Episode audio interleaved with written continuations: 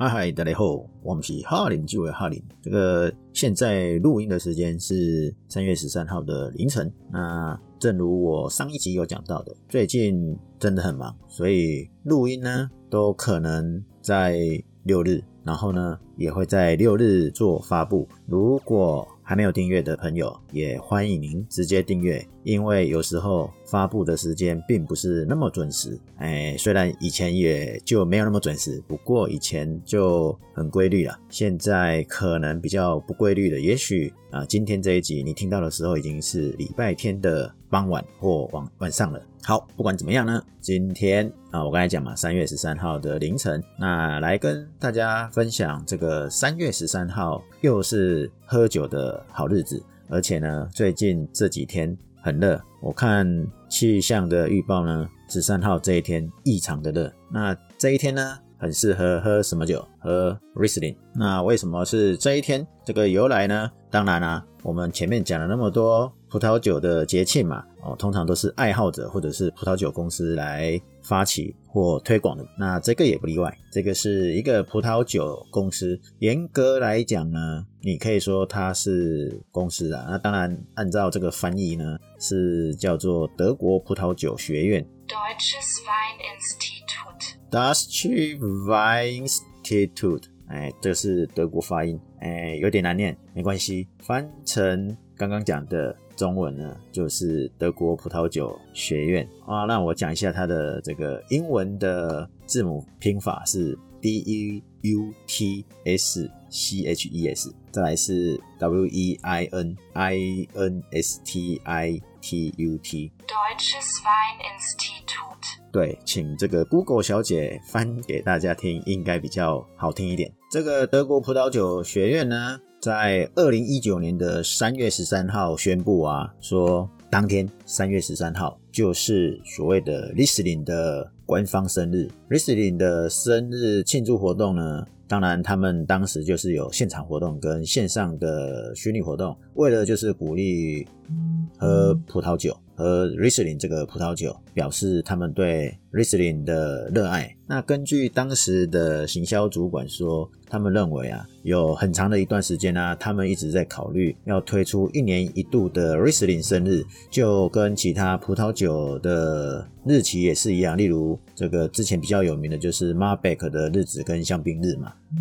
哎，我记得好像对我有讲香槟日 Malbec，我有点忘记了，可能要查找一下，确定我们做过这一集。那这个德国葡萄酒学院的官方网站呢，念给大家听一下好了，因为相对的简单啊。不过它也有旧的网站啊，因为旧的网站就是刚刚那个拼法很难念的德国发音 D E U T S C H E S 开头的。短期的网站，那因为我不打算全部念完的原因，是因为它已经有正式的网站了，而且是很资料丰富的。虽然都是用德语，但不管怎么样，大家有空可以去看一下。它的网址的拼法就是很简单，德国酒就是 G E R M A N W I N E S，然后点 D E。OK，这网站是不是就相对的简单好念一点？Germany Wine，好，那这个网站我觉得比较有趣的是，因为我看到这个 Riesling Fellowship，这个是有 Riesling 奖助金，那当然应该是有功推广 Riesling 葡萄的重要人士，哎，可能我想钱想疯了啦，只是我觉得有这奖助金好像还不错。好，我们回头来讲，呃，有关于 Riesling，虽然我去年七月有讲，呃，Riesling Week，哦，就是利斯林周一整个礼拜，或者是好几天，甚至有一整个月的都在庆祝 Riesling。去年七月应该是 EP 一零二，嗯，我找到了 EP 一零二，有空大家可以去。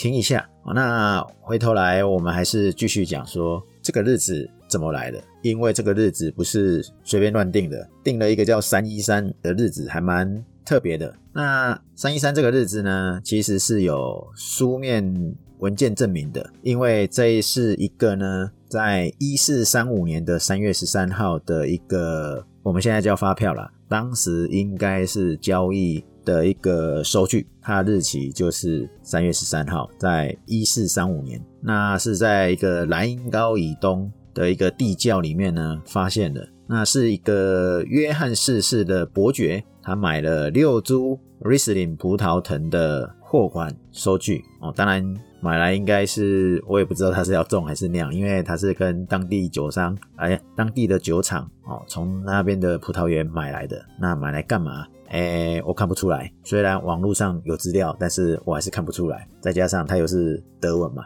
那当时这个文件上啊，品种的写法是 R I E S S L I N G E N。我现在念的是英文的拼写法啦。你叫我念德文，我没有办法，我可能只会开 Google 给大家听。但是不打紧，我只是想要告诉大家说，以前的写法是这样子，这是当时的常见的。拼写一个方法，一直到什么时候我们才会是我们现在所认识的 Riesling R I E S L I N G 的这个写法呢？据说第一个有记录是在一五五二年，是德国的植物学家叫做希罗尼穆斯伯克。不管怎么样，反正 Riesling 呢，呃，首次的记录虽然是这样的发现，但是呢，也不能叫做但是，应该是说。如果我们常喝德国瑞斯林的话，或者是全球这么多瑞斯林应该最常买到的还是德国啦。那个莱茵高产区，它这个地方呢，长期以来就是跟瑞斯林是紧密结合的。甚至呃，一七一九年到一七二零年呢，在约翰尼斯堡就已经种了三万八千株的 Riesling。那甚至到一八七二年，盖森海姆大学的成立呢，因为有大学成立啊，就跟那个加州一样，有葡萄酒的这个专门的研究学术单位嘛，所以都来研究什么？因为你是在这个地区，所以我们就会研究 Riesling 的品质要如何控管啊，如何。长更多或长更少，哦，这就会跟品质有关嘛。那有没有什么创新的方法？年代一直在进步，当然就会有一些创新。所以在莱茵高这个产区呢，就是一个关键的地区，也是一个很重要的位置。甚至我们常喝到这种所谓的晚摘，哦，然后受到贵腐菌的影响而产生的甜酒呢，也都是在莱茵高所发现的。虽然二零一九年才开始设定官方的生日庆祝活动，但是如果我们倒推来算，从一四三五年的日子，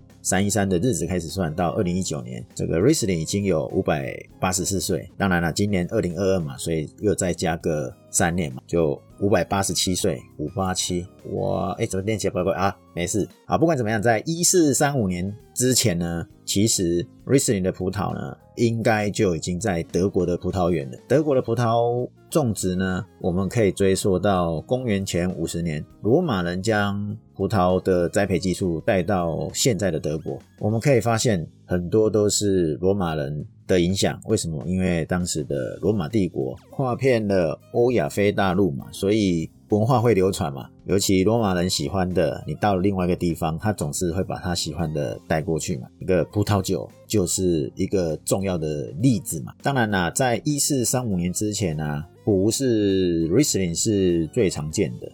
因为还有其他的品种，例如叫做 Google 小姐又再次出动一下了。是不是对一个不常喝到德国葡萄酒，尤其是当地的品种，我们就很难念？可能我们永远只会那个主要的国际品种，以及只要讲到。德国，我们大概只会讲 Riesling 而已。好了，无所谓，就姑且暂时忽略一下这三个品种啊。虽然当时是很常见的，那在一四零零年后期呢，一直到一千五百年这个之间呢，莱茵黑森跟普法尔斯这个地区啊，这两个是德国的地区嘛，以及法国、德国轮流统治的阿尔萨斯都有 Riesling 的。记录证据，哎，我刚才讲阿尔萨斯轮流统治的意思就是打仗嘛，一下子法国的，一下子是德国的，那人民总是要生存嘛，他酿酒该酿还是要酿嘛，所以法国统治或德国统治就一直在那边轮来轮去。我们之前好像有讲过，有一部小说，文学小说叫做《最后一堂最后一堂课》，哎，全名我有点忘记了，好啦，不管，反正呢。亚尔萨斯，也就是 Riesling 也很知名的一个产区呀。Riesling 有一系列的重大的改变呢，事实上呢，就是从三十年战争结束后呢，呃，当法国人哦，在一六四八年确定控制了亚尔萨斯属于他的版图的时候呢，他把大部分被摧毁的葡萄园呢，全部都重新种植 Riesling。因为打仗嘛，所以被摧毁好像蛮常见嘛。啊，只是他现在正式接手之后，法国接手之后呢，就全部种 Riesling，所以是不是就以 Riesling 为主？那一七二零年呢？哦，刚刚讲一六四八年嘛，那后来一七二零年呢？德国的莱茵高产区的约翰尼斯堡，哦我们刚才有讲到那个约翰尼斯堡嘛，一样。约翰尼斯堡呢，发现这个主意好像不错，就是打掉重练嘛，就全部都种 Riesling 嘛，所以他就把所有的葡萄园也跟上这个步伐，直接重新种植 Riesling。接下来紧接在后的呢，就是德国的摩萨尔。他在一七八七年呢，就颁布法令规定，我们这个产区哦，那个 Mosel 这个产区呢，只要有不好的或劣质的葡萄，我们全部都要砍掉重练。他规定说，在这七年内呢，我们全部要换成 Riesling。一七八七年加七年，你就会知道是一七八七一直到一七九四年这之间，几乎太换成 Riesling 了。那当然啦。Riesling 就帮德国呢，在出口上呢铺了一个很好的道路。为什么？因为产量就多了嘛，产量多就刚才有讲嘛，那个有学校建立嘛，那个盖森海姆大学有建立嘛，所以呢，在品质、数量跟创新全部一直在做调整嘛，就等于是说，在这个阶段呢，不管是对内或是对外的市场上呢，打好了基础。但不幸的是呢，就是一八零零年到一九零零年初期呢，大家应该还记得世界的第一次跟第二次大战就在这一段区间，所以呢，又再被毁了一次。那这中间呢，呃，有另外一种葡萄品种，因为很低廉，那算是很甜美，做出来的酒也当然就是甜美的酒啊。这种品种呢，很盛行，这种是什么品种呢？不好意思，Google 小姐又要来了。我看我这一集就是打算一直用 Google 小姐来跟大家讲这个发音，虽然已经很多人说我的发音很很搞笑，没关系啦，这个让大家开心笑一笑也很不错。但是这个德语太难了，来容我切换一下，让它发音一下这个廉价又甜美的葡萄品种。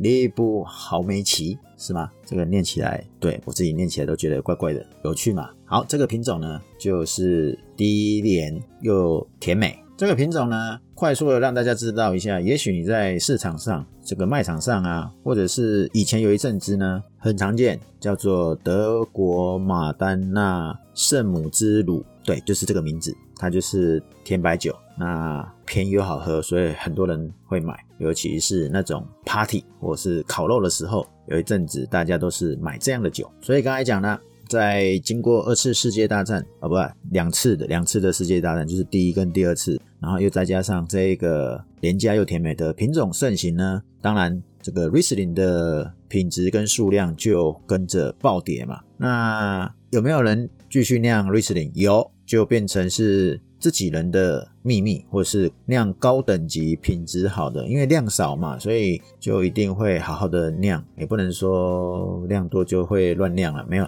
应该是说，反正是少数的人才喝得起的好品质，Riesling 就变成是这样子啦。但是你不可能一直把这样的好品质的葡萄酒吃长嘛，只有少数人喝嘛，所以在一九九六年的时候呢。Riesling 又重新获得德国广泛的种植，它号称为最广泛的葡萄品种。那当然了，对品质的要求啊，跟这个承诺呢，也再次的重新的崛起。那为什么很多人种？又有另外一个原因啊，因为呃，消费者的偏好一直在改变啊，包含后来就是要喝很新鲜的，那可能就不尽橡木桶呢。那再加上气候的变迁，天气越来越热了，越来越热就越来越充分的熟成嘛。那不管怎么样，Riesling 的品质呢，在国际上也得到广泛的认可嘛，尤其是德国的 Riesling，因为德国的 Riesling 刚刚有讲，这么多的区域一直在跟进，所以它的种植面积就比其他国家多很多嘛。那我们刚才讲其他的国家就包含了法国。那再往外跑的话，就奥地利、意大利、美国、澳洲、纽西兰都有，甚至最基本的国际品种 Riesling 也排在里面嘛。好，那喝 Riesling 的葡萄酒呢？大部分的人应该就是把它联想成是甜美型的，为什么？因为没有为什么啦，就是刚刚有讲到嘛，晚摘，然后又熟成，然后又贵腐净，所以有很多甜的。事实上呢，Riesling 它有很多风格，而且呢，甚至有独特的风格，也可以说它算是现在可以最多变化的葡萄酒这种衍生出很多系列的其中一种，例如说。它可以做最干净，就是反正喝起来很很比矿泉水、气泡水还要干净那种感觉。它也可以到很甜美，那它可以立即喝，也可以做陈酿长久型的，就是存放个几十年的也可以。那甚至还有一些酿酒师，例如说斯洛伐克啊、奥地利啊、意大利东北部啊，他们正在酿菊酒。最近几年。台湾橘酒也蛮盛行的，有一点盛行的。如果你有在喝的，尤其是我们这个台湾有呃葡萄酒的神级的人物，那个林玉生老师也在推自然酒或者是呃橘酒，甚至还有一本书叫做《橘酒时代》哦。那有空大家可以来翻一下。好，这是题外话。好，所以你看它的风格从一般的又跳到橘酒，很特别哦。那还有什么？还有气泡酒，例如说德国、奥地利都有。用瑞斯林来做气泡酒，那当然品质也都在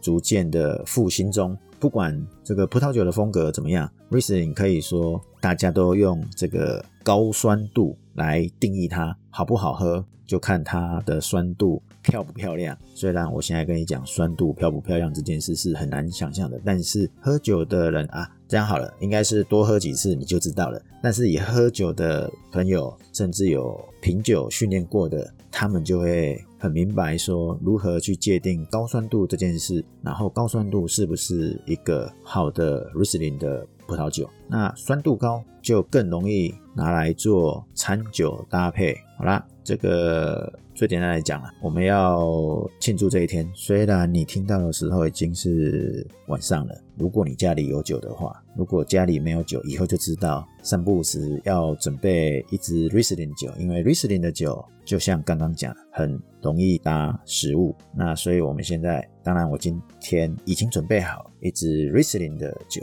因为我知道这两天很热嘛。开这样的酒是很开心的，我们就好好的喝 Riesling 的酒来做庆生。那我忘记看今年有没有什么活动，但是我记得上个礼拜我就看到 Riesling 的呃这个刚才讲这个德国葡萄酒的 Facebook 呢，就在推动 Riesling 的 Birthday 哦，所以应该有一系列的活动。但不管怎么样，德国除了 Riesling 以外，其实还有别的品种。但是我们今天就好好的来享受，因为如果你平常没有在喝 Riesling 的话，尤其喝德国 Riesling 啊，至少我的周遭的酒友或朋友其实是很少喝的啦，这是我知道的。但我不知道各位常不常喝。如果不常喝，其实今天就可以很好的借口好好喝，而且可以认识这种当初被低估的葡萄品种的一个历史。我们可以拥抱这样的品种。我讲的拥抱的意思是从便宜到贵的都有，所以你可以找你想要的，甚至尝试你没有喝过的品牌或者是形态。的 Riesling，好啦，今天就跟大家分享到这里，讲说这个 Riesling Birthday 也是所谓的国际利斯林的纪念日。那大家今天好好品饮一下 Riesling 的酒。如果你喝到什么样不错的 Riesling 的酒，也欢迎来留言做分享，让我们知道。那也许下次我可以来跟你空中讨论一下有关于频道最近开始很不定时的更新，那欢迎大家直接。订阅起来，因为只要有更新，你就会被通知到。那今天就分享到这里，我们下次聊，拜拜。